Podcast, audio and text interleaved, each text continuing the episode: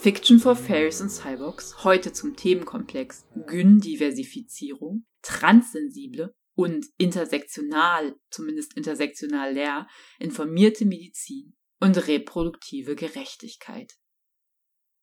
Mein Spatzenschnabel pickt mit verschiedenen Beiträgen mal hierhin, mal dorthin, um zu zeigen, wie groß dieses Feld ist. There is more. And we need more. Und wir sollten uns darum kümmern. Sorgfältig und radikal. Dies kommt von mir aus aus Patientinnenperspektive. Ich habe keine medizinischen Qualifikationen und auch keine andere Expertise hier. Sonst spreche ich aus der Perspektive einer weißen Person mit deutschem Pass und deutschen Aufenthaltsstatus. Ich bin also nicht negativ von Rassismus betroffen. Ich bin eine nicht-binäre Person und chronisch erkrankt. Ich bin assigned female at birth und passe in den meisten Fällen auch sehr einfach als daher Cis-Frau. Insofern bleibt mir da auch einiges in gynäkologischen Kontexten erspart. Aber ich habe in diesem Bereich einige körperliche Dysphorien und deswegen sind solche Untersuchungen auch auf jeden Fall schwierig für mich. Und ich merke, dass ich hier an vielen Stellen so eine sehr bestimmte und auch eine ja enttäuschte und wütende so Unterströmung und so ein Untergefühl habe, weil ich in diesen Bereichen einfach viele Erfahrungen nicht nur mit mir selbst gemacht habe, sondern auch mit meinen Lieben, meinen Liebsten und meinen Friends, mit denen ich mich alliiert fühle und vielerlei erfahren habe in diesen Kontexten, also mit Personen, die behindert sind, mit Transpersonen. Ich habe auch zwei Jahre lang als persönliche Assistenz gearbeitet und habe hier viel erlebt, aber auch sehr Schönes und Positives und Dinge, die mich bis heute sehr tragen. Zum Beispiel habe ich die Erfahrung von Queer Kinship vielfach ganz, ganz stark machen können im Zusammenhang mit Krebserkrankungen von queeren und auch Transpersonen die dann in dem Moment wirklich stark von Polykülen, von Community-Zusammenschlüssen betreut, gepflegt und rundrum gekehrt wurden. Also das ging auch oft über die Belastungsgrenzen, aber war auch oft sehr, sehr stark. Hierzu empfehle ich das Buch Care Transformieren von Francis Seeg, was ihr auch beim Transkriptverlag unter CC-Lizenz einfach so runterladen könnt. Also das ist Creative Commons. Das ist ganz toll von Francis Seeg, dass Francis Seeg das so zur Verfügung stellt. Und zu Queer Kinship gibt es auch eine House of Chaos Folge bei Freie Radios net. Ich meine, und ich sage das, weil ich hier von allen drei Sachen persönlich betroffen bin. Grundsätzlich bin ich sehr dagegen, Diskriminierungs- und Marginalisierungserfahrungen zu hierarchisieren oder irgendwie gegeneinander aufzuwiegen. Also, und viele Personen würden mir hier widersprechen oder das differenzieren. Ich mache das hier nur auf dieser Weise auf, weil ich persönlich betroffen bin und mich hier möglichst genau verorten möchte. Für Personen, die wie ich in die Assigned Female at Birth Richtung durchgehen können und auch zumeist als straight gelesen werden und deren Behinderungen unsichtbar sind, für die ist es in gynäkologischen und auch in vielen anderen medizinischen Kontexten einfacher. Auch wenn dieses immer wieder vor das Dilemma stellt, sich entweder outen zu müssen direkt oder eben für nicht möglich gehalten zu werden. Und alles ist mindestens anstrengend und oft auch sehr schmerzhaft. Auf sichtbare und unsichtbare Behinderungen werde ich nochmal an anderer Stelle hier bei Fiction for Fairies und Cyborgs sehr ausführlich eingehen. Das möchte ich jetzt nicht verkürzen. Mich zum Beispiel trifft der everyday aggressive Ableismus auf den Straßen und so von Strangers etwas weniger deswegen. Und sicherlich kann es auch schwierig sein, medizinisch gesehen keine Normdiagnose zu haben oder keine sichtbaren medizinischen Nachteile, was es oft auch schwierig macht, finanzielle, staatliche Unterstützung und Hilfe und Lebensgrundlage zu bekommen. Und ganz besonders gehen meine Gedanken hier an Anton Blume, eine Transbutch. Anton Blume ist 2007 an einem Vulvakarzinom gestorben und nannte das selber einen Witz, dass er als Transbutch an einem Vulvakarzinom erkrankt ist. Anton hat wirklich eine sehr lange und schwere Krebserkrankung erlebt. Ich bin immer noch absolut erschüttert, wenn ich jetzt darüber spreche. Aber auf der anderen Seite habe ich in diesem Zusammenhang eben auch eine besonders starke Form von Queer Kinship erlebt, weil Antons Freundinnenkreis sich wirklich ganz, ganz wunderbar um Anton gekümmert hat und da so, ja, bis oft auch über die Grenzen, das war dann auch schwierig, aber insgesamt so positives Queer Kinship gelebt hat und so viel Care ermöglicht hat. Ja, das ist unvergesslich. Im Zusammenhang mit Antons Erkrankung gab es aber auch Transfeindlichkeit und Queerfeindlichkeit und Normalisierungskrämpfe von Seiten der Herkunftsfamilie. Alles Liebe hier an Sabine. Also diese Sendung ist ganz stark auch im Gedenken an Anton. Du bist nicht vergessen. Zuerst einen aktivistischen Termin. Am 30. März treffen sich in Leipzig christliche Fundamentalistinnen und die sogenannten Lebensschützerinnen, also gut organisierte und extrem ätzende Gegnerinnen von Schwangerschaftsabbrüchen, die ja auch infamously famous den Marsch für das Leben jedes Jahr organisieren. Und dagegen formiert sich Widerstand in Leipzig und darüber hinaus. Check this out. Und später in der Sendung gibt es dann mehr dazu. Ich fordere gleich, dass sich vieles in der Bildung, in der Ausbildung und Weiterbildung von Ärztinnen und medizinischem Personal ändert und dass sie viel, viel intersektional sensibler gestaltet wird und dass das einen einfach sehr großen Stellenwert einnehmen muss. Solche Forderungen stelle ich aber in der großen Klammer, dass viele Krankenhäuser in Deutschland durch Privatisierung und Sparmaßnahmen sehr ausgedünnt sind und auch die Situation in vielen Praxen zurzeit nicht mehr sehr gut ist und dass sich das massiv durch die Corona-Pandemie verschärft hat, besonders auf der Ebene der Pflegerinnen. Viele Personen in pflegerischen Berufen arbeiten weit jenseits ihrer Grenzen. Es gab da einfach von Seiten der Politik viel zu wenig Unterstützung und vor allem auch viel zu wenig finanzielle Unterstützung. Und auch in diesem Kontext ist das einfach ja wirklich heftig, wie leichtfertig dann auf einmal diese Milliarden für Aufrüstung durchgewunken wurden. Und ich möchte auch ganz viel Dank und Respekt für alle Ärztinnen ausdrücken, die Schwangerschaftsabbrüche durchführen und das zum Teil massiv drangsaliert von den sogenannten Lebensschützerinnen, also radikalen und oftmals fundamentalistischen Gegnerinnen von Schwangerschaftsabbrüchen, die Ärztinnen und Praxispersonal teilweise bis ins Persönlichste hinein drangsalieren. Als erstes kommt da immer Christina Händel in den Sinn. Es gibt da aber auch viele, viele andere Personen, aber es geht von hier aus auch nochmal großer Dank an Christina Hähnel raus, die einfach seit Jahrzehnten da sehr ausgesetzt ist. Im ländlichen Bereich im deutschsprachigen Raum gibt es nur noch wenige Stellen, wo Schwangerschaftsabbrüche durchgeführt werden. Hier muss sich einiges, einiges ändern. Und einer guten und auch intersektional sensibleren Behandlung steht dann ja auch oft entgegen, dass einfach die Zeit und das Geld in den jeweiligen Praxen und an den jeweiligen Stellen nicht ausreicht für eine bessere Anamnese, für eine wirkliche Begegnung zwischen der behandelnden Person und Patientin. Dem steht aber oft auch entgegen, dass die Strukturen in medizinischen Institutionen oft stark hierarchisiert sind und auch von kolonialistischen, rassistischen und cissexistischen Strukturen immer noch stark durchzogen sind und dominiert sind.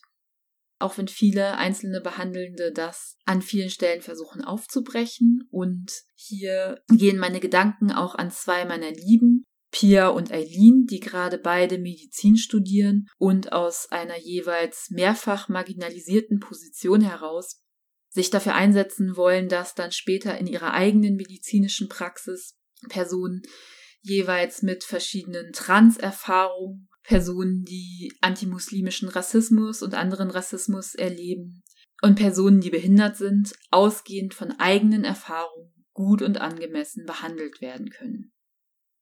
Die Themen Gyndiversifizierung und reproduktive Gerechtigkeit sind komplexe und vielfältige medizinische Bereiche, die tief ins Persönliche reichen. Und hier ist es selbst für die bestmeinenden Ärztinnen und die Expertinnen mit der Deluxe-Expertise zu diesen Themen schwierig, alles zu wissen und auch Egal wie unsere Betroffenheiten sind oder wie viel Wissen wir uns in bestimmten Bereichen angeeignet haben, sind wir nicht frei von den Ismen, die in uns allen wirken. Und deshalb ist es so wichtig, dass Ärztinnen sensibel und offen auf ihre Patientinnen eingehen und mit ihnen gemeinsam Erkenntnisse und Handlungsmöglichkeiten erarbeiten. Und gerade bei marginalisierten Themen und Patientinnen kommt es darauf an, auch Bedürfnisse, Schilderungen und Erfahrungen von Patientinnen anzunehmen, selbst wenn sie Decks Ärztinnen erstmal unverständlich bleiben.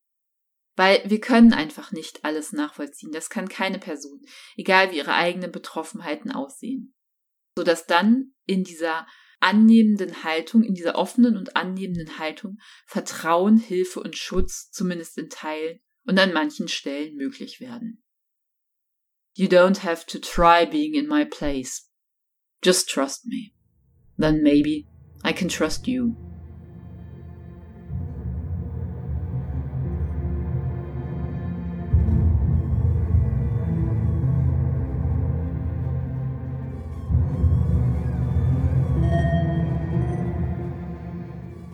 Zu einer M8-Fragestellung, nämlich Who cares, braucht es im Bereich der Medizin und ganz besonders im Bereich von gynäkologischen Behandlungen ganz viele Veränderungen und auch auf Patientinnenperspektive Empowerment.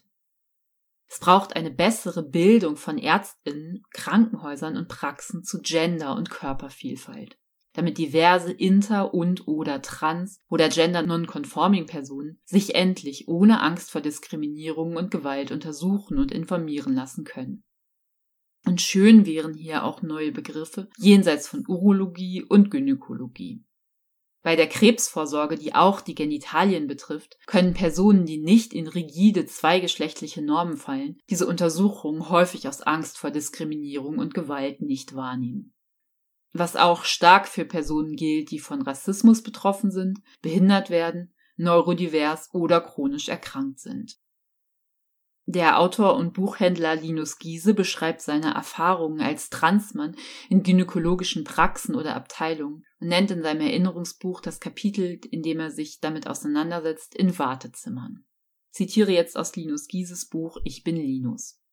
Es ist komisch für mich, unter einem Schild durchzulaufen, auf dem Frauenklinik steht oder an einem Schild vorbeizugehen, auf dem Frauen hier entlang steht. Die gynäkologische Ambulanz ist ein Ort, der noch nicht darauf eingestellt ist, dass dort auch Menschen hingehen können, die keine Frauen sind. Zitat Ende aus Linus Giese. Die Probleme von Transmännern, von Interpersonen, von Gender Non-Conforming Personen, von Butches im Kontext der Gynäkologie, aber auch von transweiblichen Personen werden in vielen transbezogenen Büchern und Texten immer wieder geschildert. In Lou Conradis Roman zum Beispiel von 2019 denkt die ich erzählende Butch, geht ne Butch zum Frauenarzt, denke ich, als ich die schwere Tür aufdrücke. Wie der Witz wohl weitergeht. Ich kenne Besuche bei Frauenärztinnen als eine Aneinanderreihung von Kontrollverlusten vom Sitzen im Wartezimmer und so weiter. Zitat Ende. Ich kürze das jetzt ab, weil ich nicht auf die konkreten Diskriminierungserfahrungen eingehen möchte. Also auch bei Linus Giese in dem Trans-Erinnerungsbuch gibt es sehr, sehr viel dazu. Das möchte ich hier aber nicht weiter ausbreiten. Deshalb nochmal die ganz klare Forderung. Es braucht eine ganz andere Art der Ausbildung und auch Weiterbildung von Ärztinnen und Praxispersonal, die intersektionale Machtachsen und Verwobenheiten mitdenkt, und zwar an zentraler Stelle. Aber auch darüber hinaus braucht es eine selbstbestimmte medizinische Praxis in der Gynäkologie, in der die Bedürfnisse und Entscheidungen diverser Patientinnen zählen. Und um in diesem sensiblen Bereich empowerndes Wissen zu teilen, hat sich das Gynformation-Kollektiv zusammengefunden. Gynformation, ein Kollektiv aus queer-feministischen AktivistInnen, eröffnet im Netz eine Plattform zur Information zu Personen und Praxen, die im weiten Bereich der Gynäkologie tätig sind. Hier werden vielfältige Hinweise und Erfahrungen von den sehr diversen NutzerInnen von Gynformationen, also von PatientInnen, ausgewertet und damit ein Archiv mit diesem stärkenden Wissen gepflegt und ausgebaut. Gynformation setzt sich aus Patientinnenperspektive für Selbstbestimmung im Kontext gynäkologischer Behandlungen ein und kämpft dabei besonders auch um das Informationsrecht zum Thema Schwangerschaftsabbruch. Ich habe mich sehr, sehr gefreut, als ich auf Gynformation gestoßen bin, denn eine Plattform wie diese hat lange gefehlt. Gynformation ist so besonders, weil hier diverse Expertisen mit einfließen, sodass sich die Nutzenden jeweils fein abgestimmt auf ihre individuelle Situiertheit und ihre Bedürfnisse informieren können.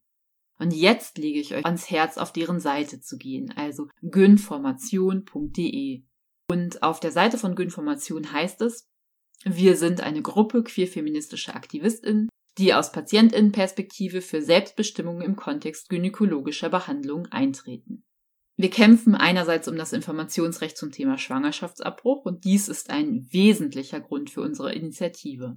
Denn wir brauchen nicht nur einfach zugängliche und übersichtliche Informationen darüber, wer Abbrüche anbietet, sondern auch darüber, mit welcher Methode und zu welchem Preis die Behandlung durchgeführt wird und ob ein respektvoller und umsichtiger Umgang zu erwarten ist. Egal ob für Schwangerschaftsabbrüche oder andere Behandlungen, wollen wir mit Gynformation ein bundesweites Verzeichnis von Gynäkologinnen, Hebammen und gynäkologisch behandelnden Allgemeinärztinnen zusammenstellen, die einen vertraulichen, unvoreingenommenen und professionellen Umgang pflegen und transparent über medizinische Behandlungsformen informieren. Unabhängig davon, ob du sexuell aktiv bist, mit wem und mit wie vielen PartnerInnen du Sex hast ob du Kinder haben möchtest oder nicht, ob du wenig Geld hast, ob du mit bestimmten Pronomen angesprochen werden möchtest, ein Kopftuch trägst, wie du aussiehst, ob du HIV-positiv bist, Erfahrungen mit sexualisierter Gewalt gemacht hast, egal welches Geschlecht dir bei der Geburt zugewiesen wurde, ob du beschnitten bist, ob du Deutsch sprichst oder nicht, welchen Aufenthaltsstatus du hast, ob du Drogen nimmst, einen Rollstuhl benutzt, Sexarbeiterin bist oder oder oder. Du solltest immer professionelle Unterstützung bei deiner Entscheidungsfindung erhalten. Und dazu kann ich nur sagen, es ist so sensibel und differenziert und lässt ja auch noch viel Raum für ganz viele diverse andere Positionierungen und Situierungen. Dann weiter im Text der Gynformation Website. Teile deine positiven Erfahrungen, empowere dich und andere. Die Gynäkologie ist ein medizinischer Fachbereich, in dem ein einfühlsamer Umgang besonders wichtig ist. Denn hier geht es um Fragen der eigenen Identität, Sexualität und Lebensplanung. Und die Untersuchungen sind häufig körperlich sensibel und intim. Übergriffiges, diskriminierendes oder unachtsames Verhalten innerhalb der Gynäkologie können als besonders grenzüberschreitend erlebt werden. Deshalb haben wir entschieden, inspiriert von dem französischen Kollektiv Gyn und Co., eine Liste von behandelnden Personen in Deutschland aufzubauen, die diskriminierungsarm arbeiten ein Bewusstsein für Konsens bei der Behandlung haben und Informationen und Raum für selbstbestimmte Entscheidungen geben. Dieses Verzeichnis wird ausschließlich auf der Grundlage von individuellen Erfahrungen nach und nach aufgebaut und erweitert. Und es soll jeder Person dabei helfen, möglichst schnell die individuell richtige Adresse zu finden. Und darum sammelt Gynformation positive Empfehlungen und ist keine Seite zur generellen oder negativen Bewertung von gynäkologisch behandelnden Personen. Wenn du selbst gute Erfahrungen gemacht hast, teile sie uns bitte mit, indem du diesen Fragebogen ausfüllst. Also so viel aus der Gyn-Formation Website und ihr habt, wie gehört, die Möglichkeit, eine positive Empfehlung über eine Praxis oder behandelnde Person mit Gyn-Formation und damit auch mit den NutzerInnen von Gyn-Formation zu teilen und könnt dazu einen Fragebogen ausfüllen und den dann bei Gynformation einreichen. Alles weitere dazu findet ihr auf der Gynformation Website. Und um nochmal auf einige Basics, die aber in keinster Weise selbstverständlich sind und die ich als sehr wichtig und empowernd empfinde, einzugehen, teile ich jetzt nochmal ein Manifest, das Gynformation, dieses queer-feministische Patientinnenkollektiv verfasst hat. Und das findet ihr auch zum Nachlesen auf der Seite gynformation.de. Das Gynformation Manifest. Verfasst vom Gynformation Kollektiv. Erstens. In der Medizin, einem stark von Hierarchien, einseitigen Abhängigkeiten und Kontrolle geprägten System, wirken zahlreiche Formen von Diskriminierung, die wir erkennen müssen, um uns selbstbewusst gegen sie zu wehren und solidarisch auch mit Menschen zu sein, deren Diskriminierungserfahrungen wir nicht teilen. Zweitens. Unsere Körper sind keine Spezialfälle. Und der männliche, weiße, nicht behinderte, cisgeschlechtliche, heterosexuelle Körper ist in keiner Form universeller als jeder andere menschliche Körper. Wir lehnen deshalb die normative Fokussierung auf ihn in der medizinischen Forschung und Praxis ab. Also jetzt nochmal kleine Erklärung aus dem Off. Ganz viele Erklärmodelle und Studienmodelle und auch Tests in den medizinischen Bereichen gehen immer von einem weißen, nicht behinderten, daher cis männlichen Körper aus. Und das schließt das Wissen über ganz vieles aus. Und genau diese Fokussierung muss aufgebrochen werden, um einer Vielfalt von Körperlichkeiten und Verfasstheiten Raum zu geben und sie zu empowern. Dann weiter. Drittens im Gynformation Manifest. Wir haben ein Recht auf selbstbestimmten Umgang mit unseren Körpern sowie auf die Aneignung bzw. Rückeroberung von gynäkologischem Wissen. Viertens. Wir haben ein Recht darauf, uns ungestraft über praktizierende Ärztinnen, Methoden, Preise und andere für uns relevante Aspekte aller gynäkologischen Leistungen zu informieren, besonders auch in Bezug auf Schwangerschaftsabbrüche. Fünftens. Auch bei gynäkologischen Untersuchungen müssen wir keine Übergriffe hinnehmen, sondern haben ein Recht auf Konsens. Sechstens. Das Aussehen unserer Körper oder unser Körpergewicht darf in der gynäkologischen Behandlung nicht unnötig oder abwertend kommentiert werden. Hierzu auch nochmal die Anmerkung, also erstens lokistische, weiße und ableistische Schönheitsnormen und auch generelle Normierungen und auch Fettshaming sind in der aktuellen gynäkologischen Praxis leider ja sehr stark an der Tagesordnung. Das ist gruselig und muss dringend aufgebrochen werden. Also deswegen nochmal aus dem Informationsmanifest das Aussehen unserer Körper oder unser Körpergewicht darf in der gynäkologischen Behandlung nicht unnötig oder abwertend kommentiert werden. Dann siebtens. Keine gynäkologische Behandlung erfordert es, dass wir uns komplett entkleiden und wir haben ein Recht darauf, dies ohne Rechtfertigung abzulehnen.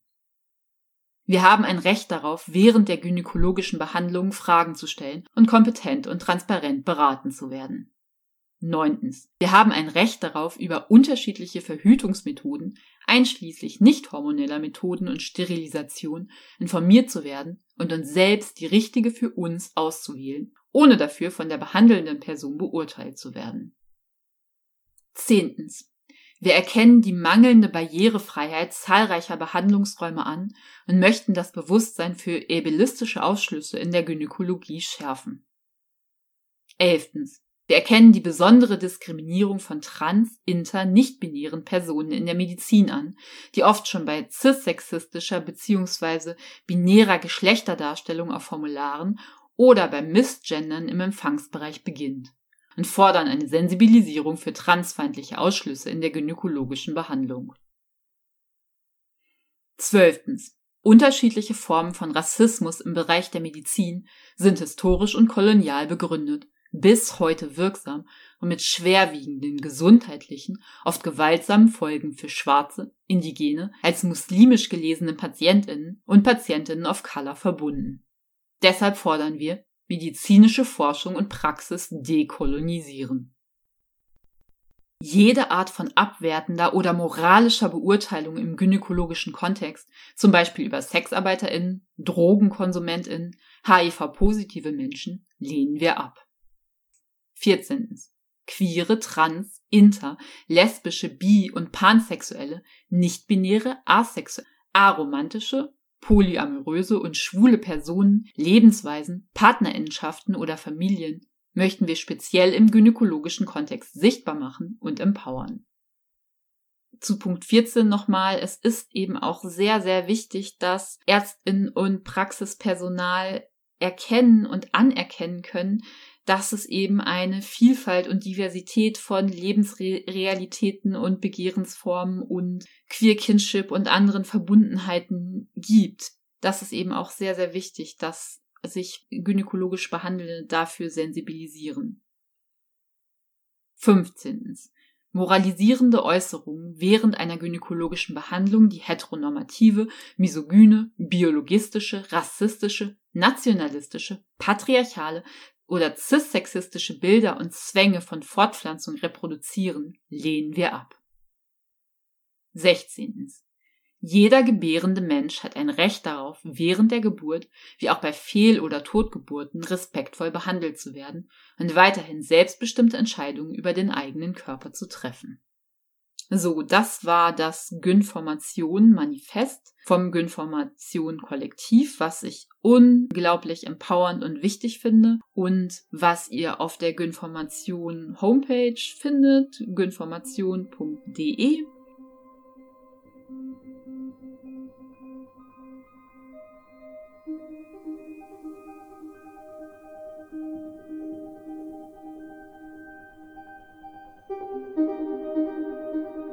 den nächsten 20, circa 20 Minuten kommt jetzt ein Beitrag des YouTube-Channels Boyform. Der wird von dem weißen US-amerikanischen Transmann Dylan gemacht. Da gibt es einige richtig empfehlenswerte, leider nicht zu viele Video-Essays unter Boyform, also zusammengeschrieben Boy und Form.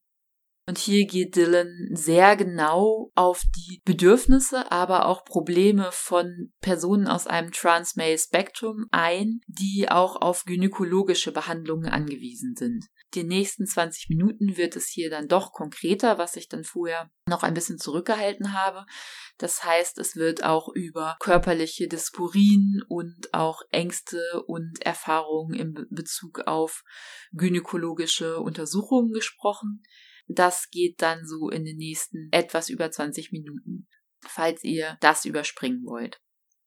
Personen, die auch hormonell transitionieren wollen, sind ja auf die Betreuung von EndokrinologInnen angewiesen. Aber gerade auch Personen aus einem Trans-Male-Spektrum, für die ist es dann auch gut, wenn sie sich ab und zu gynäkologisch untersuchen lassen. Es kann in diesem Fall schon ein erhöhtes Krebsrisiko geben. Und für Personen, die Testosteron einnehmen und aber einen Uterus haben oder noch einen Uterus haben, gibt es auch die Möglichkeit, dass es zu Blutungen kommt und dass sich diese, also das ist nur eine Möglichkeit. Ich möchte jetzt nicht Ängste schüren oder die Einnahme von Testosteron oder anderen Hormonen jetzt in so ein dramatisches Licht rücken. Aber es gibt eben auch in manchen Fällen die Möglichkeit, dass es zu Blutungen kommt und Personen auch Endometriose entwickeln. Darüber spricht dann auch Dylan hier und zu all diesen Themen und es können ja auch andere sehr spezielle und individuelle Dinge sich entwickeln, ist es eben nochmal sehr wichtig, dass es mehr Wissen und Aufklärung auf Seiten der Ärztinnen gibt und auch eine ganz große Sensibilität und dass Transpersonen sich eben auch in gynäkologischen Kontexten sicherer fühlen können und ja, mehr wahrgenommen werden, nicht gemisgendert werden und einfach insgesamt viel informierter und sensibler ärztlich betreut werden können. Queer ist unendlich und so sind auch Transitions unendlich. Sie greifen in alles hinein, Sie queeren Zeitlichkeit und Räumlichkeit und jede einzelne Achse und Berührung. Und sie enden ja auch nicht, denn Transitions können ja nicht nur bezogen auf geschlechtliche Aspekte gedacht werden, sondern sie sind immer ganz stark verwoben und verknüpft mit anderen intersektionalen Ebenen. Das lässt sich nie ganz aufsplitten und das ist ja auch gut so. Und während wir durch diese und jene und die nächste wunderbare Transpubertät gehen, altern wir ja auch oder werden durch unsere Transition jünger und das immer mehr und mehr. Wir sammeln an anderen Stellen Behinderungen an, bauen Muskeln auf oder ab, wir verlieren Haare oder wachsen Haare. Wir werden besser darin, auch so ganz on the crafty side, uns auszustopfen, auszubeulen oder abzubinden und wir verändern uns ganz auf der neurodiversen Ebene und auch auf der ganz bezogenen und geliebten und revolutionären Beziehungsweise mit unseren Lieben und Liebsten und unseren Gegenübern. Und in diesem Sinne ist es eben auch wichtig, dass wir braver Spaces schaffen können, die auch so ein bisschen sicherer sind tatsächlich. Also ich würde das Wort safer Space auch noch nicht ganz aufgeben. Und in diesem Sinne verstehe ich diese Sendung auch als einen Ort, in dem versucht wird, ein Anknüpfungspunkt für verschiedenste Transpersonen und Transverständnisse zu eröffnen. Sicherlich ist das immer auch sehr begrenzt, geht eben aus von mir als nicht-binärer weißer, behinderter Transperson. geht aus von dem, wie ich mich eröffnen will, aber auch sicherlich von meinen Ausschlüssen und Beschränkungen. Aber versucht sich eben auf sehr, sehr viele Erfahrungen und Geschichten und Verfasstheiten hin zu öffnen. Und da ist es dann eben auch wichtig, grundsätzlich erstmal schon mal von diesen negativen und immer dramatischen Transnarrationen loszukommen. Das sind so Geschichten, die wurden viel zu oft erzählt und immer von so einer eng hegemonialen, cis-sexistischen Normgesellschaft und die sollen hier gar keine Rolle spielen. Aber um dem etwas entgegenzusetzen und weil ja auch in vielen Staaten Transitionen, die möglich sind, auch mit so einem vom System der Medizin und Psychologie und auch rechtlich einfach einem ganz, ganz rigiden Gatekeeping entgegenstehen und dass diese GatekeeperInnen ja von Transpersonen immer so ganz klare und ungebrochene und einfache Narrative fordern und wir auf eine ganz bestimmte Weise unsere Geschichten Geschichten performen müssen, damit bestimmte rechtliche Dinge in Kraft gesetzt werden und Transitions und Hormoneinnahme und OPs und so weiter möglich werden. Und selbst wenn sich auf der rechtlichen Ebene da einiges ändert, und das wird ja hoffentlich in Deutschland auch bald passieren, bleibt es im hegemonialen Narrativ der cis-sexistischen Mehrheitsgesellschaft, die immer nur othern und dramatisieren will und ganz bestimmte sexualisierte und gewaltvolle Transgeschichten wieder und wieder und wieder keut, dem etwas entgegenzusetzen, da braucht es oft dann eine sehr ungebrochene und euphorisch starke Transgeschichte. Aber ich hoffe, dass an diesem Ort sehr vielfältige Erfahrungen und Geschichten geteilt werden können und dass wir eine Offenheit haben auch für Unbehagen und für Brüche. Einerseits ist es ein so großes Geschenk, wenn es einer Person, die Hormone zur geschlechtlichen Transition einnehmen möchte, das dann möglich wird. Das ist eine Erfahrung, die ich auf vielfältige Weise in mir selbst erlebe, wenn ich ab und zu Testosteron nehme und auch von meinem Umfeld erfahre. Also ganz vielfältig, wie umwälzend und berührend und wie jedes Mal wieder anders, aber wie ja unglaublich stark und schön das sein kann. Das Glück über die Hormoneinnahme, das ist ja auch vielfach auf TikTok und YouTube von verschiedensten Transpersonen dokumentiert. Das ist immer wieder auch sehr rührend.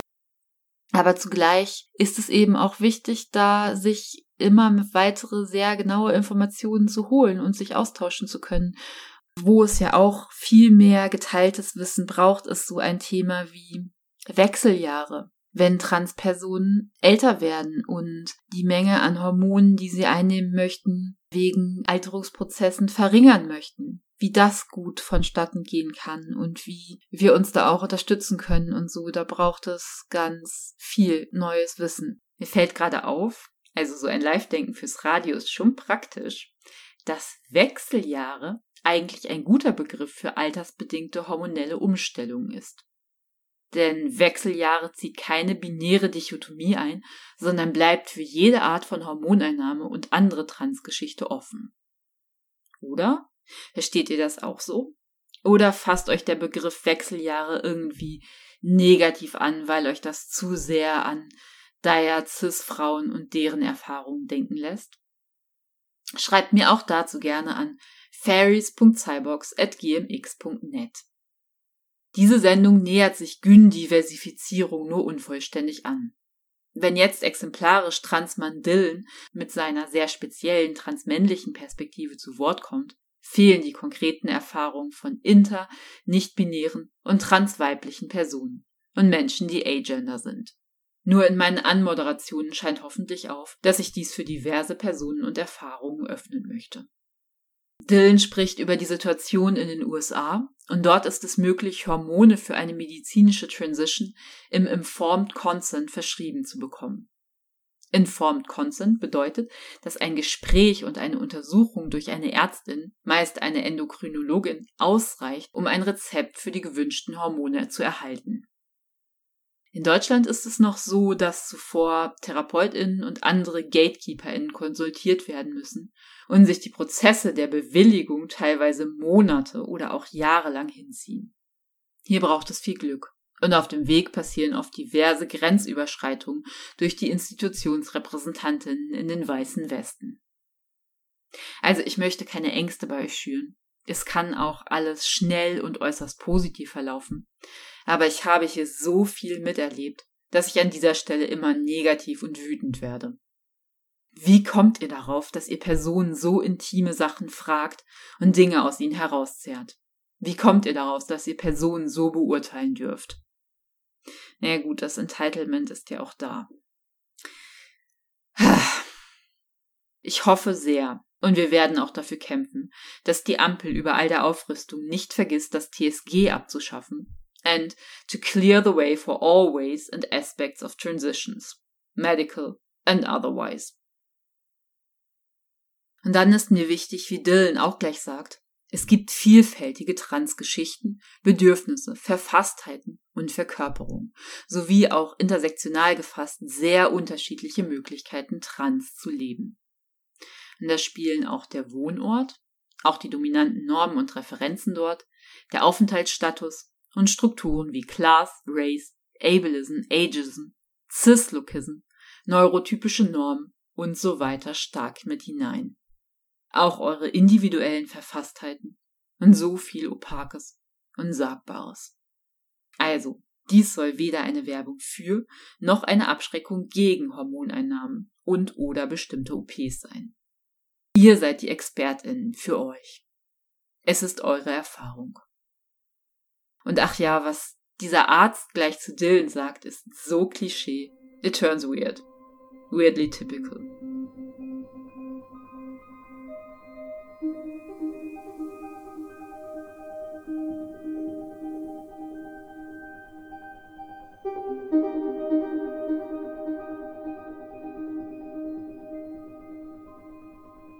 We really don't like talking about this. It's extremely uncomfortable. So this is a warning up front. I'll be using as neutral language as I can, but if you have really intense bottom dysphoria and even hearing about certain anatomy makes you uncomfortable, you might want to sit this one out. Another warning. I am not a doctor, or in any way qualified to dispense medical knowledge. I will not make judgments on whether or not medical transition is necessary or the right or wrong thing to do.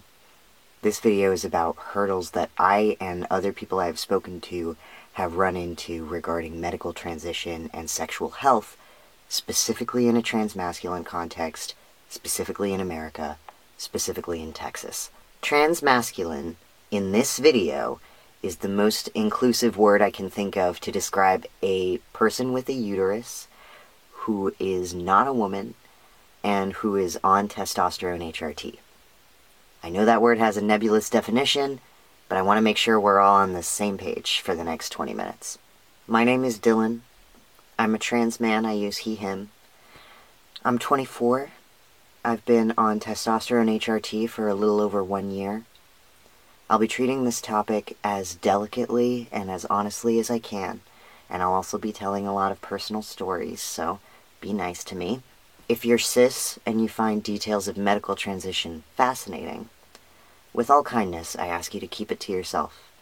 I'm not making this video to be ogled. Let's talk about transitioning with ovaries. Part 1 Informed Consent. I've been terrified of pregnancy since before my first cycle. The way mothers had described it to me, it was pure body horror. Three quarters of a year, you don't have control over your appetite, your moods. You need help doing basic things. Your body twists and distorts and stretches. I don't say this to scare anyone who wants to carry a child, it's just something I've known I would never want to happen to me. The fact that my body is fully capable of it is probably my primary source of dysphoria. To be sexually active is to live in fear. I tell you all this so you understand the mindset I was in when I set up my first intake appointment with Planned Parenthood to start hormone therapy. Our generation of trans people is unique. 20 years ago, once you realized what you were experiencing was gender dysphoria and that you had decided to seek medical transition, you would have to deal with waiting periods that would last years, see multiple mental health professionals, and come to the clinic with armfuls of certifications that you were actually transgender and actually suffering. Only very recently has Planned Parenthood allowed you to get hormones with informed consent, in accordance with the updated standards of care published by the World Professional Association for Transgender Health, or WPATH. Prior to the 2012 edition of the Standards of Care, months of psychotherapy and or a period of living full time in your target gender was a prerequisite to even hormone therapy. Now, letters from mental health professionals are still usually required for surgeries and recommended for HRT, but are not needed if the clinician or even the surgeon, if it's top surgery at least, is qualified with mental health care or experienced with transgender patients. If you've ever had a medical professional ask you if you wanted to start a treatment and explain to you that treatment's effects, benefits, risks, side effects, possible alternative treatments, you already have experience with informed consent. It's a very common approach to medicine that takes into account both the doctor's expertise and the patient's autonomy over their own body. The provider and the patient work together to ensure the patient undergoes a treatment they understand and have decided is the best path for them. It is certainly a better approach to transgender health than the previous standard model of care, which assumes that neither the physician nor the patient is capable of making an informed decision on whether a treatment is the right course of action. But a mental health professional is. In an attempt to avoid approving transgender services for people who aren't actually transgender, this system sets up months, sometimes years, of gatekeeping for people who really need the care. Trans people are then, ironically, less likely to seek a therapist for recurring dysphoria or other mental health issues, and instead see mental health professionals as an obstacle. I'm extremely grateful that informed consent was an option for me. But it's not perfect.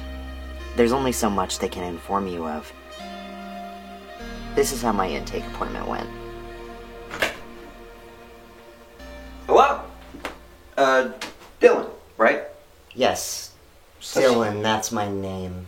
Gotcha. Says here you're interested in starting hormone replacement therapy. Yeah, uh, I want thinner hips, a deeper voice, more upper body strength, no periods. Those are all things I know testosterone does. Uh, I have negative dysphoric feelings about those parts of my body, and it's been getting worse. I've known that I'm not a girl for a long time. Sounds like you've already done a lot of research. Yeah. You use the word dysphoria very confidently. I've been thinking about this for years. Well, we'll have to do some blood work to see if it's safe. Uh, why don't you look over this packet? Okay? Now, testosterone puts you at a greater risk for things like heart disease, diabetes, things we already know men are at greater risk for. So we have to check your red blood cell count and current T levels so we would know what dose to start you on. Yeah, I've been talking to some other trans guys about bottom growth as well. It seems a little weird to me, but everyone I've spoken to says they'd like it more than they thought they would. Well, that's uh, great that you already have that support system. Honestly, you seem very informed already. Now, when it comes to facial hair and male pattern baldness, that depends on your genes and whether the men in your family have hair. You'll also experience mood swings and acne like any boy going through puberty, but those should even out over time. Do you have any questions at all? Yeah, this says you will probably stop having a period. I thought the period always stopped. Usually, but it varies from person to person. That can't be promised. Can I still get pregnant? There's no way to be sure. Some guys can't after prolonged treatment, but that should never be assumed. We should talk about birth control if that's an issue for you. What about things like cervical cancer, ovarian cysts, endometriosis? Well, there's no evidence that testosterone puts you at higher risk. This says there may be long term risks that we don't know about. Well, Part 2 Women's Health. When I talk about my discomfort with having a uterus, having periods, taking things like birth control and Plan B, some people roll their eyes a bit. Come on, no woman enjoys having periods. And that's kind of right. I could take it back all the way to the pre psychology days when damn near every problem a woman had was diagnosed as hysteria. But even until today, women are excluded from research studies that should be general population for reasons like we wouldn't want to accidentally impact a young lady's fertility with an untested drug, or it would be too hard to account for different periods in the menstrual cycle. It's been less than 50 years since we discovered that women don't have the same heart attack symptoms as men. Even in tests on drugs and cancers that are specific to uh, female anatomy, the research subjects are majority or all cisgender men and male mice. Add to that the lack of research in transgender populations. Even when trans people are studied, it is almost always primarily trans women, with factors like whether or not they are on HRT not even recorded in the data.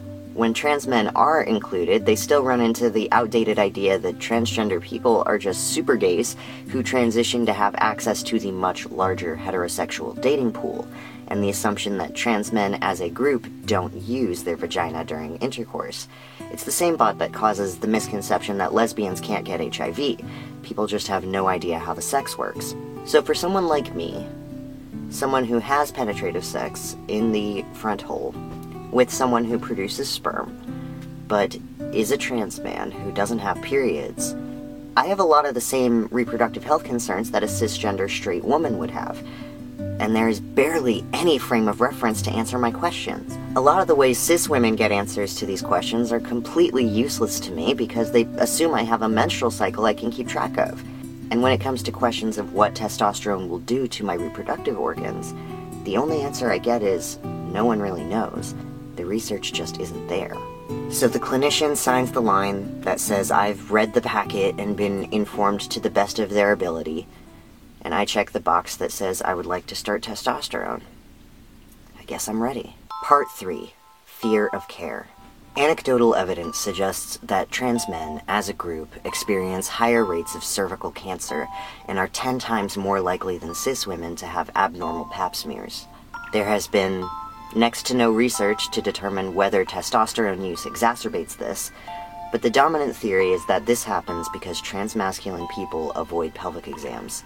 The cancer doesn't get discovered until it's too late to treat, and a disproportionate number of us will die. If you know anything about what happens in a pelvic exam, you know that it's already an extremely uncomfortable experience. And if you were paying attention at the beginning, I'm sure you can figure out that that discomfort can be truly unbearable for FTM transgender people. But it would be disingenuous to place all responsibility for this issue on individuals saying, ew, icky, I don't want to do that. Though I will say that no longer having a period and not having vaginal sex does not exempt you from the need to get PAPS. Even without considering the barrier of psychiatric evaluations, every part of the healthcare experience is a potential obstacle for a transgender patient. The ambulance driver responding to your 911 call might refuse to touch you or be negligent in his care. Depending on what name they call for you in the waiting room, you could be outed to strangers, you may be asked invasive and irrelevant questions about your anatomy and your sex life by your provider. You may run into broken arm syndrome, where every ailment, no matter how obviously unrelated to your transition, such as a broken arm, is somehow blamed on your hormone usage. You may be approved for a procedure by your doctor, but the doctor actually performing the procedure may refuse to do it. You could get your prescription without issue, and the pharmacy may cancel your prescription when you come to pick it up because they can't think of a reason why a man would need estrogen. These are all manifestations of medical transphobia, the legality of which is currently up for debate in the United States. On May 24, 2019, the United States Health and Human Services Department, under President Trump, proposed a rule change to the Affordable Care Act denying anti discrimination protections to transgender patients. This would go into effect January 2020. 13% of trans Americans are uninsured, compared to 10% of the general population. And of those insured, many of their plans don't cover transition related expenses at all. If transition expenses are covered, it's usually with the caveat that you gotta get that damn letter. This rule, in conjunction with the religious freedom rule proposed earlier the same month, would allow insurance companies to deny all coverage, not just transition expenses, to transgender Americans, and allow medical professionals to refuse to treat any LGBT patient for personal reasons. It would turn all those obstacles into barriers against which trans people have no legal recourse. And when people don't have access to healthcare, they die quietly at home or killed by people who got the message that we don't have the right to a healthy life. There are also obstacles that aren't so much discriminatory as they are fiddly and inconvenient. I can't speak for estrogen users, but testosterone can be surprisingly hard to get a hold of. Shortages happen, and prescriptions sometimes sit unfilled in the pharmacy for weeks waiting for a shipment. It's taken either weekly, bi weekly, or monthly in the injectable form, and it's honestly not that big a deal if you miss a dose. But once you miss a few, your toilet paper might start coming back red, and that's gonna be a whole thing. Sometimes I need a separate prescription for needles and syringes, sometimes I don't. This tiny vial, without insurance, with good RX prices, is like $30. Sorry, I'm a little out of it. Uh, uh, uh. Why does it hurt? Why does it hurt so bad? What's wrong with me? What's wrong with me? What's wrong with me? So, it's actually very common for people in your position who have been taking testosterone for a while to have the sort of pelvic pain you're describing. You said it feels like period cramps. Uh, I don't like calling them that. Uh, I call them stabbies, because Okay. it feels like getting stabbed in the abdomen with a kitchen knife. But there's no blood, and it can last much longer than any period I ever had. Usually, this doesn't start happening until someone's been on hormones for a few years. Yeah, I'm only at nine months right now. Well, it could be a lot of things. Endometriosis, fibroids, and PCOS are common culprits. It doesn't sound like PID, and your last PAP came back normal. I might feel more comfortable if you did a PAP anyway. Things have been really dry.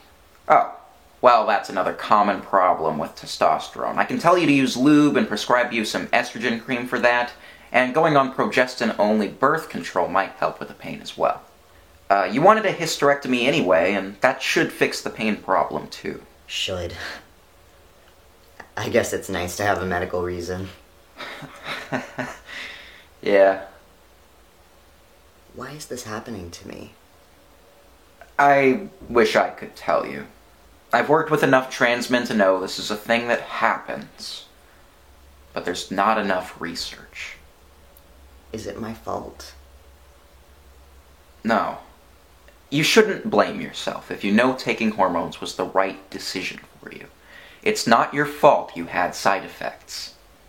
Part 4 Man Pain. I'm lucky I was able to work with such an understanding provider through all this. Even for cis women, it's incredibly difficult to get pelvic pain taken seriously. For people with a uterus, pain is supposed to happen, which makes the problem hard to identify and difficult to convince anyone it's a problem. For transmasculine people, all too often these phantom cramps are brushed off as a psychosomatic effect of gender dysphoria, and you get sent to a psychiatrist instead of a gynecologist. All of these potential causes of the mysterious pelvic pain trans men can go through can impact fertility, and obviously birth control and hysterectomy do as well. I'm also lucky in that since my dysphoria about pregnancy is so severe, preserving my fertility is of no concern to me. But that's not the case for all trans men. If you want to have your own children with your own equipment, fertility options are scarce. Freezing your eggs before starting HRT is much less accessible, less straightforward, and more expensive than freezing sperm. And when something starts going wrong in the oven, treatment without sterilization is finicky. And this is assuming you even have a choice in the matter. Certain jurisdictions require sterilization as a barrier to things like getting an updated birth certificate. But on the flip side of that, hysterectomy can also be a difficult surgery to get, especially if you're young and living in a pro life political environment. Even if you are suffering from crippling pain, not only is it supposed to hurt, you're supposed to have pretty white babies. Doctors are extremely hesitant to perform hysterectomy on a 24 year old with no children.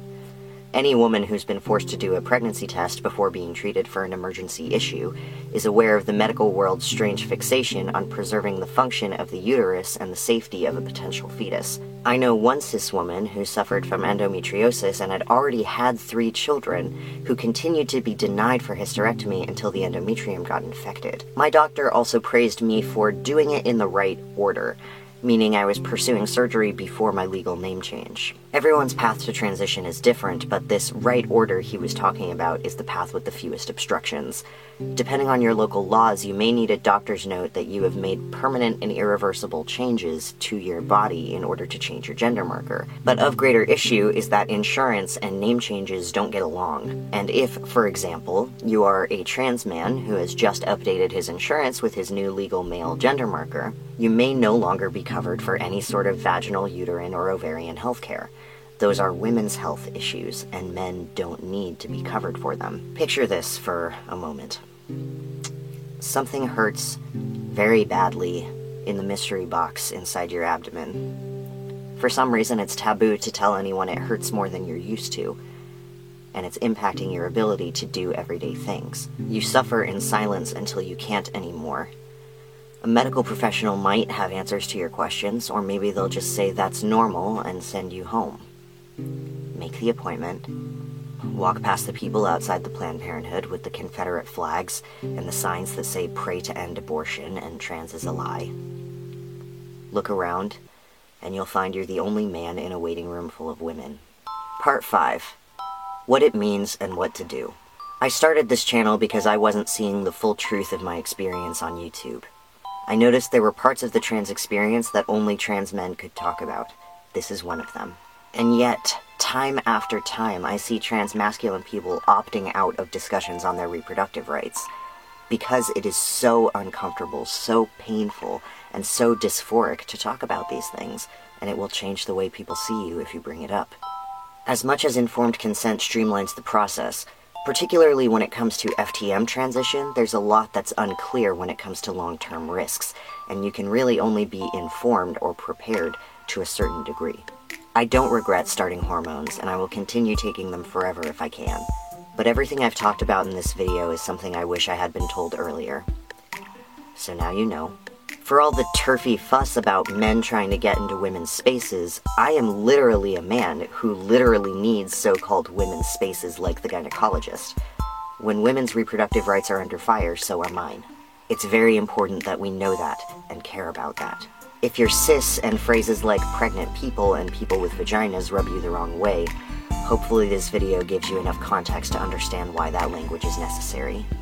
If you're American, make sure you're registered to vote and make sure your candidate actually intends to roll back Trump era anti trans policies and won't treat trans issues as too hot button to take a stance on. If you're trans and you ever get the opportunity to participate in a research study, do it. You usually get paid, and it's one of the most significant ways you can help future generations of trans people suffer less. That's praxis. And I can't emphasize enough the importance of having trans friends, especially in your area.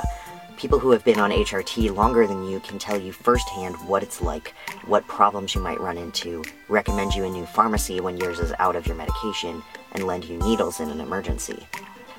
I got so sick of suffering in silence, and I don't want you to suffer in silence either. It's okay to talk about your pain. We can fix this.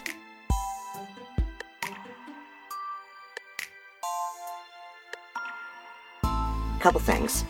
I approached this whole video from the perspective of someone who transitioned as an adult. Transition for minors and children is a different process and deserves its own video. This video is not an advertisement for my surgery. I'm just using myself as an example, and I'd hope the script stands on its own. Thank you for watching. I'll see you next time.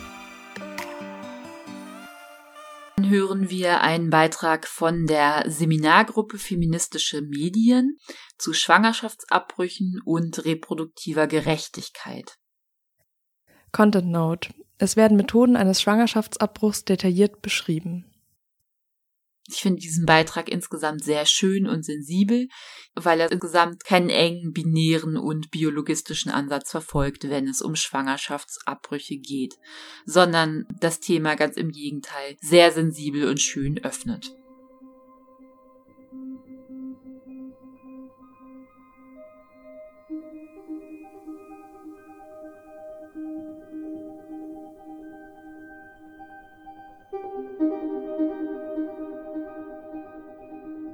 Content Note. Es werden Methoden eines Schwangerschaftsabbruchs detailliert beschrieben.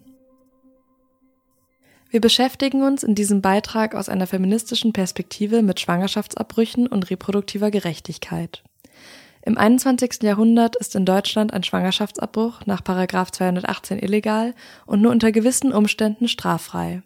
Für die Straffreiheit muss entweder eine medizinische oder kriminologische Indikation vorliegen oder eine Pflichtberatung wahrgenommen werden. Für die Durchführung eines Abbruchs greift meistens die zeitliche Beschränkung von zwölf Wochen nach der Empfängnis. Wir haben mit der Gynäkologin Jana Meffert gesprochen, die uns den Ablauf der verschiedenen Methoden von Schwangerschaftsabbrüchen erklärt. Beim Schwangerschaftsabbruch gibt es zwei verschiedene Methoden. Das ist einmal die medikamentöse Methode und die operative Methode. Die operative Methode ähm, ist so, dass äh, mit einem kleinen Absaugröhrchen ähm, das Schwangerschaftsgewebe abgesaugt wird. In Deutschland gibt es ja unterschiedliche ähm, Richtlinien sozusagen, bis wann was gemacht werden kann. Und die Absaugmethode geht ungefähr so bis zur 16. Woche, wobei man sagen muss, dass eben die Abbrüche von der 14. bis zur 16. Woche dann mit medizinischer Indikation sein müssen. Und die medikamentöse Methode funktioniert so, dass zwei verschiedene Medikamente genommen werden im Abstand von zwei Tagen. Das ist einmal eine Tablette, die Rezeptoren blockiert, also praktisch in einen Zustand einer, einer spontanen Fehlgeburt versetzt sozusagen sozusagen. Und äh, der Embryo kann nicht mehr weiter wachsen, weil eben das wichtige Gelbkörperhormon fehlt durch diese Blockade der Rezeptoren. Und zwei Tage später wird dann mit einem anderen Medikament die Blutung ausgelöst. Und diese Methode geht auch noch viel, viel länger, als man das immer so hört in den Medien. Ähm, sie ist in der, in, äh, in Deutschland ist sie nur zugelassen bis zur neunten Woche, aber sie geht auch deutlich weiter. Also es gibt viele Länder, die zum Beispiel diese Methode auch routinemäßig bis zur zwölften Woche anbieten ähm, und auch später wird, kann sie noch, kann sie eben dann noch angewendet werden. Wobei man da sagen muss, zum Beispiel in der 16. oder 17. oder 18. Woche ist das natürlich wie eine kleine Geburt. Das ist dann nicht was, was man zu Hause macht. So bei den frühen medikamentösen Abbrechenbrüchen ist es so, dass, ähm, dass der Tag der, der Blutung ähm, ein Tag ist, wo man jetzt nicht arbeiten kann. Das ist nicht wie eine Menstruation und einfach man nimmt eine Pille und ist nicht mehr schwanger. So läuft es nicht, sondern diese Blutung ist anstrengend anstrengend, sie kann mit Schmerzen verbunden sein, sie kann durch die Medikamente mit Übelkeit verbunden sein.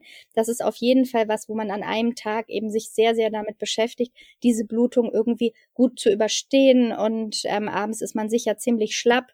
Ähm, die meisten sind aber in dieser Anstrengung sozusagen vor allen Dingen dann erleichtert, dass es alles gut ging. Es gibt sehr, sehr wenig Komplikationen bei beiden Methoden. Also man kann sagen, im Prinzip beide sind medizinisch gleichwertig. Für die medikamentöse Methode hat sich auch Zoe entschieden, welche selbst im November 2020 einen Schwangerschaftsabbruch durchgeführt hat und uns von ihren Erfahrungen erzählt hat. So begründet sie ihre Entscheidung zu dieser Methode. Ich habe mich selbst in die Situation gebracht und genauso bewusst möchte ich mich aus dieser Situation wieder rausbegeben. Das heißt, ich will selber mitkriegen, wie ich das Medikament einnehme, wie die Auswirkung davon ist, ähm, um quasi diese Sicherheit zu haben. Das habe ich selbstbestimmt gemacht. Also mich hat es total bestärkt. Obwohl das medizinische Risiko sehr gering ist, können Schwangerschaftsabbrüche zu Schwierigkeiten führen, über die es wichtig ist zu reden. Natürlich ist es so, dass je nach Woche die Schwangerschaftsabbrüche ähm, physisch belastender werden, sowohl die operative als auch die medikamentöse Methode. Und gerade deswegen, weil eine Schwangerschaft ja einfach automatisch weiterläuft, Woche für Woche, Tag für Tag, ist es so, dass natürlich absolut wichtig ist, dass wenn die Entscheidung getroffen ist, dass dann auch die Versorgung zeitnah und wohnortnah stattfinden kann. Doch nicht nur körperliche Belastung, sondern auch emotionale Belastung kann eine große Rolle spielen. Dazu hat uns Zoe die Frage beantwortet, wie es ihr ging ich glaube, es war ein ganz durchmischter emotionaler Prozess mit ganz, viel, ganz vielen Aufs und Ups. Ähm, und es ist mir auch sehr stark nochmal in dem Moment bewusst geworden, dass es zwei separate Sachen sind. Was ist meine politische Haltung dazu? Nämlich, dass es völlig berechtigt ist und moralisch überhaupt gar nicht irgendwie fragwürdig anzuzwe oder anzuzweifeln ist. Ähm, und dass das trotzdem total mit meinen Emotionen dazu clashen kann. Auch Jana Meffert hat für uns das allgemeine Befinden ihrer PatientInnen eingeschätzt. Also erstmal ist das natürlich ganz, ganz schwer ähm, feststellbar sozusagen, wie ist das psychische Befinden, weil das ein durch einen Schwangerschaftsabbruch, weil diese Situation einer ungewollten Schwangerschaft, das ist eine psychisch belastende Situation. Da muss man sich überhaupt gar nichts vormachen. Man kann häufig mit niemand darüber reden. Ähm, man hat einen unheimlichen Zeitdruck. Man muss zur Pflichtberatung. Man muss sich eine Ärztin suchen, das was vielleicht gar nicht so so leicht ist. Und es ist ja häufig so, dass diese diese Vorstellung einer einer Schwangerschaft ähm, gesellschaftlichen ein sehr, sehr positiv besetzter, ähm, äh, besetztes äh, Situation ist. Und wenn das selber aber nicht so empfunden wird, dann gibt es da eine Diskrepanz, die schwierig ist auszuhalten. Einen emotionalen Widerspruch hat Zoe ebenfalls bei sich selbst gespürt. Ich glaube, bei mir spielt sehr stark mit rein, dass ich auf jeden Fall einen Kinderwunsch habe, aber nicht an diesem Punkt. Das ist nicht gerade die Situation in meinem Leben, an der ich ein Kind, äh, die Situation, in der ich ein Kind haben möchte oder haben kann aus verschiedensten Gründen, emotional und psychisch, finanziell, ist es nicht der richtige Zeitpunkt und trotzdem ist der Wunsch da. Wichtig zu betonen ist hierbei, dass oft nicht der Akt des Schwangerschaftsabbruchs an sich der Auslöser für psychische Belastung ist, sondern die gesellschaftlichen Umstände und die damit verbundene schlechte Versorgungslage eine große Rolle spielen. Und wenn man dann aber guckt, sozusagen von wann ist die, die psychisch belastendste Zeit, das, da gibt es gute Studien, die das zeigen, dann ist das eigentlich, sind das immer, ist das die Zeit vorher während die Zeit danach als weniger psychisch belastend dann ähm, empfunden wird. Das ist klar, also Schwangerschaftsabbrüche können dann im Verlauf des Prozesses solche psychischen Auswirkungen haben, aber dass das eigentlich immer andere Gründe zugrunde liegen. Also, dass die Person schon vorher in finanzieller Not war, schon vorher eine psychische Belastung hatte, nicht die entsprechende Unterstützung hat, die sie braucht, nicht die entsprechende Information, Wissen und Bildung hat, die sie braucht und das alles dann zu einer Krise führen kann, die diese Auswirkungen haben kann. Aber dass es nicht am Prozess des Abbruchs der Schwangerschaft liegt. Diese psychische Belastung wird dadurch verstärkt, dass nicht nur bestehende Strukturen schlecht ausgestattet sind, sondern ergänzende Strukturen gar nicht erst vorhanden sind. Die Ausbildung von Gynäkologin findet fast immer ausschließlich in der Praxis, äh, in der in der Klinik statt. Also es gibt einige ähm, Weit Weiterbildungsassistentinnen der Gynäkologie, die auch in der Praxis sind. Also ich zum Beispiel, ich habe einen Teil auch in der Praxis absolviert, das geht, aber die Regel ist sozusagen fünf Jahre Klinik. Und 80 Prozent aller Schwangerschaftsabbrüche finden in der Praxis statt. Das heißt, da ist schon mal eine große Diskrepanz sozusagen, wo soll die das denn lernen? die operative Methode, die Absaugmethode, die lernt jede Gynäkologin in der Klinik ähm, bei den äh, un, äh, bei den bei den gestörten Frühschwangerschaften, also bei den Fehlgeburten. Das heißt, was wir alle können nach fünf Jahre Klinikausbildung, ist eine Gebärmutter abzusaugen sozusagen. Das ist technisch sozusagen genau das gleiche wie ein, das Absaugen einer ungewollten Frühschwangerschaft. Allerdings nicht das Absaugen von einer Schwangerschaft in der 16. Woche. Das ist technisch komplizierter und das muss man tatsächlich auch nochmal lernen und da traut man sich auch nicht ran, wenn man das nicht ordentlich gelernt hat und sollte man auch nicht. Ich glaube, was mich irgendwie noch nachhaltig beschäftigt hat, es gibt in linken feministischen Strukturen oder in meinem linken feministischen Umfeld keine Struktur, die das auffängt, dass es ganz viel belegt ist mit das ist ein Akt der körperlichen Selbstbestimmung und deswegen ist das empowernd und bestärkend und gut. Ähm, und dass da total mit rausgestrichen wird, dass da eben ganz viele andere Faktoren von ja eigenen persönlichen Wünschen oder auch einfach der eigenen Sozialisation ganz stark mit reinspielen und dass das eigentlich irgendwie unser Anspruch sein muss, dass wenn wir eine Abschaffung von von den Paragraphen fordern, dass das für uns ganz stark auch damit einhergeht, dass wir Strukturen aufbauen, die alle Menschen, die Schwangerschaftsabbrüche vornehmen, auffangen mit allen ihren Erfahrungen und allen ihren Gefühlen dazu und all ihren Lebensrealitäten. Durch die Beschäftigung ist Zoe auf die Weiterbildung zur Abortion Doula gestoßen. Doula bezeichnet ursprünglich eine Person, die eine Schwangerschaft auf nichtmedizinischer Ebene begleitet. Zoes Kurs bei der Birthing Advocacy Doula Trainings aus den USA stellt die ganzheitliche intersektionale Unterstützung und die Autonomie der Person in den Vordergrund. Die Aufgabe von Abortion Doulas können zum Beispiel so aussehen quasi alles abzudecken, was nicht der medizinische Teil ist. Also wir nehmen nicht direkt, wir lernen nicht Schwangerschaftsabbrüche selber vorzunehmen, sondern die Menschen in allen anderen Bereichen zu unterstützen. Das heißt, angefangen von Gespräche darüber führen, emotionale Unterstützung, vielleicht im Entscheidungsprozess zu unterstützen, mit zu Terminen zu gehen, zu schauen, wo finden Termine überhaupt statt, Termine zu vereinbaren, mit in die Praxis zu gehen. Wenn Menschen den Abbruch zu Hause vornehmen, was ja teilweise über den medikamentösen Weg möglich ist, ähm, vielleicht zu Hause einfach anwesend zu sein, zu gucken, was steht da an, Kinderbetreuung, Haushalt, alles was dazu gehört. Und das aber eben aus einer, aus einer linken, kritischen Perspektive, heißt, da stehen marginalisierte Menschen ganz besonders im Vordergrund. Also was bedeuten diese Prozesse für ähm, queere Menschen, in dem Fall jetzt, also gibt ein Modul ganz besonders, was bedeutet Schwangerschaft und Schwangerschaftsabbrüchen für Transpersonen, was bedeuten diese ganzen Prozesse für BIPOC, ähm, genau, für, für Menschen mit Behinderung, ähm, wie werden die in diesen Prozessen eben oftmals nochmal extra übergangen. Nicht, dass die Situation schon sowieso mangelhaft genug wäre. Somit steht reproduktive Gerechtigkeit im Zentrum des Kurses.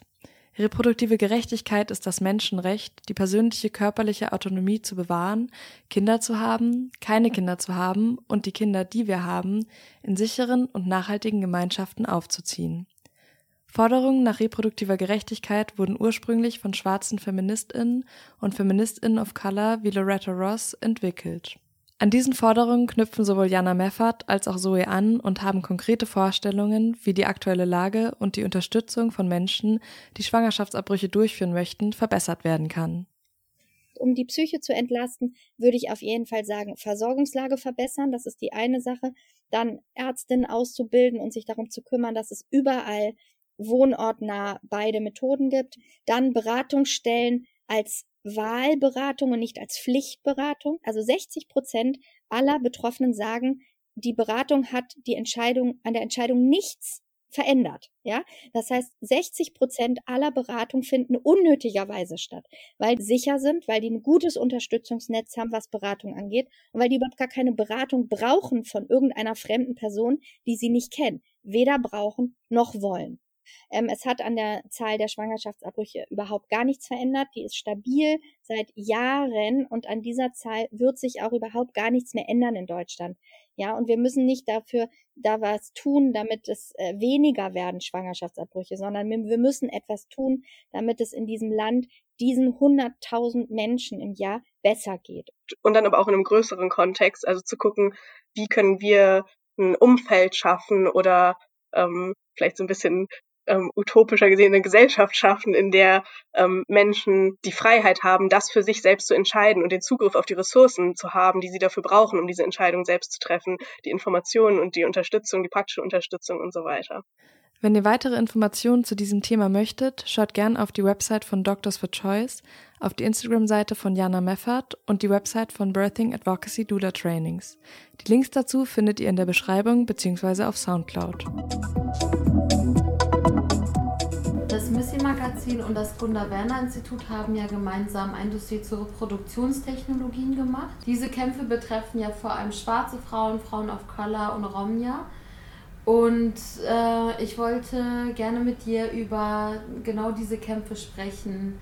Äh, das ist Emilia Roark. Sie ist Aktivistin und Forscherin zu Feminismus und Antirassismus. Und ich bin Hengame Jacobi Farah, Redakteurin beim Missy Magazin.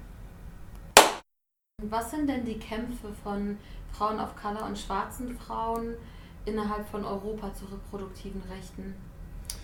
Ähm, die Kämpfe sind äh, vor allem Selbstbestimmung, also über den eigenen Körper selbst zu bestimmen, über den eigenen Körper ähm, selbst zu verfügen, ähm, aber auch ähm, in diesen Kämpfen nicht instrumentalisiert werden und auch nicht bevormundet werden. Und zu Selbstbestimmung gehört nicht nur ähm, keine Kinder zu haben oder wenige Kinder zu haben oder zu entscheiden, wann und wie viele Kinder, sondern auch Schwangerschaften ähm, ähm, zu erlauben und äh, so viele Kinder äh, haben zu können, wie er wünscht. Und das, ähm, das ist eigentlich in einer ähm, postkolonialen Perspektive zu betrachten, ähm, dass äh, in Europa Frauen of Color werden, wurden und werden immer noch auch als die Reproduktion, also diejenigen, die verantwortlich sind für die Reproduktion der schlechten Rasse, mhm. ähm, der schlechten Gruppen in der Bevölkerung, während weißen Frauen eben für die Reproduktion der äh, guten Genen. Ähm, und äh, deswegen äh, ist Zwangssterilisierung, Zwangsabtreibung gehört auch zu der Geschichte von ähm, Frauen of Color. Aber nicht nur Frauen of Color, sondern auch ähm, Frauen mit Behinderung und auch Menschen mit Behinderung. Ähm, also ja, äh, Roma-Frauen ähm, und äh, Native American ähm, Women in den USA äh, sind immer noch davon betroffen. Das heißt, es ist nicht nur in Zeiten vom Krieg, sondern auch ähm, in Zeiten von äh, Frieden sozusagen. So, ähm, das ist immer noch passiert. Es gibt in Europa und ähm, in Nordamerika, also grundsätzlich ähm, auch in anderen Teilen der Welt, eine Tradition von Eugenik. Und das heißt ähm, eben, dass ähm, Genozid ähm, nicht nur äh, mit äh, Umbringen verbunden ist, sondern auch, ähm, äh, es heißt auch Geburten vermeiden, Schwangerschaften vermeiden. Und ähm, es ist ein integranten Teil äh, von Genozid und das sollte nicht ausgeblendet werden. Und dieses Genozid ist auch so eine Praxis, die weiter, ähm, auch nach Beendigung des Krieges, weitergeführt wird. Das ist auch äh, in Verbindung zu setzen mit ähm, Assimilationspolitiken und Praktiken, die eben zu der ähm, Vernichtung der Kultur, aber auch zur Vernichtung eben der Völker auch gehört. Welche rassistischen Diskurse werden denn beim Thema Familienplanung impliziert? Beim Thema Pille zum Beispiel ähm, äh, Migrantinnen oder Frauen of Color und vor allem muslimische Frauen, äh, die in traditionelle Familien leben ähm, und die sich weigern, aus religiösen Gründen die Pille zu nehmen, werden ähm, oft stigmatisiert und als antifeministisch gesehen ähm, und ihnen wird diese unterwürfige Rolle auch so zugeschrieben immer wieder. Und das gehört auch zum Bild von, äh, äh, von der Mutter mit vielen Kindern, die nicht arbeitet, die eine Last für das Sozialversicherungssystem darstellt. Ähm, und das sind Bilder, die eben so diesen Politiken äh, prägen. Ähm, diese kommt ähm, aus dem Senegal und bedeutet Fruchtbarkeit. Äh, diese kommt aus Tansania und bedeutet Schwangerschaft. Und diese kommt aus Kenia und bedeutet ähm, Geburt und Kindererziehung.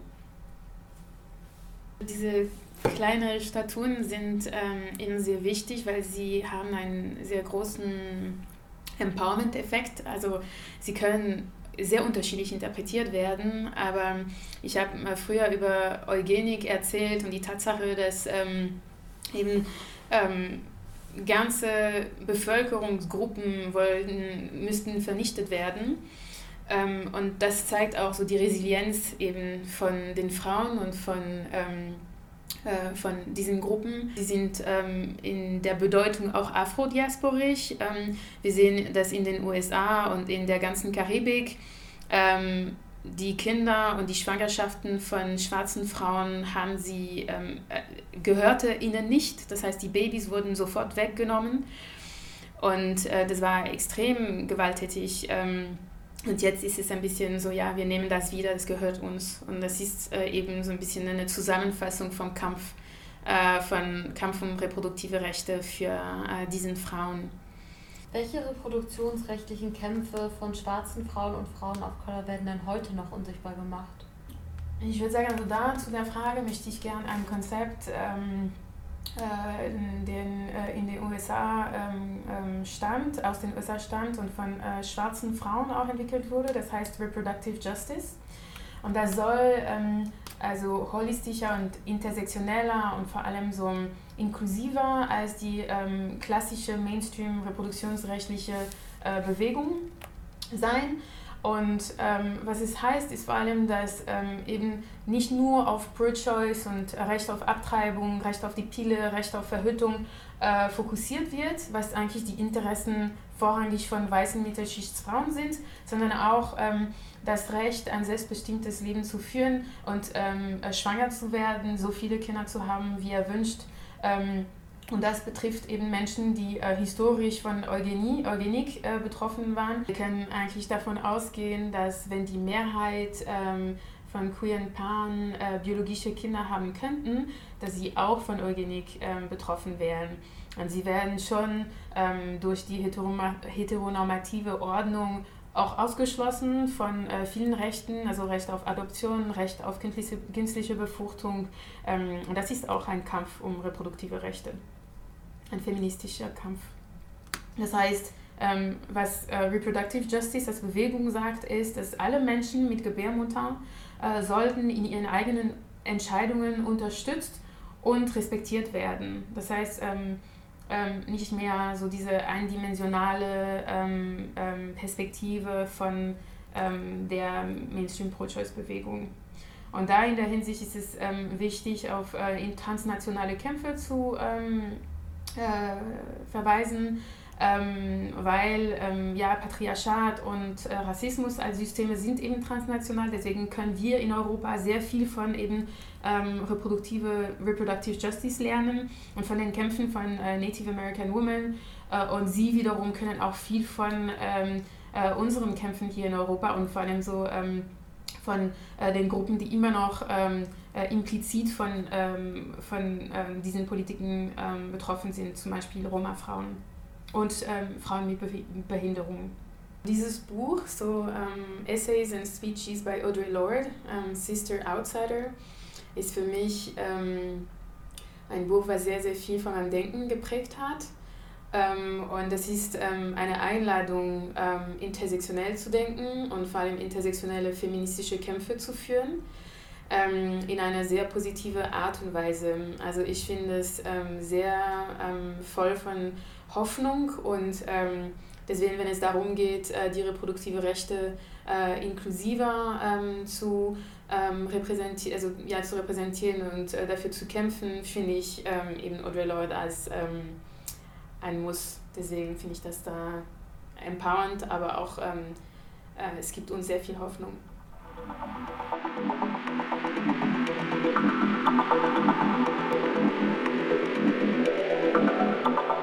Dies war ein kurzes Gespräch zu reproduktiver Gerechtigkeit aus dezidiert antirassistischer und dekolonialer Position heraus zwischen Hengame Yagubifara und Emilia Roig.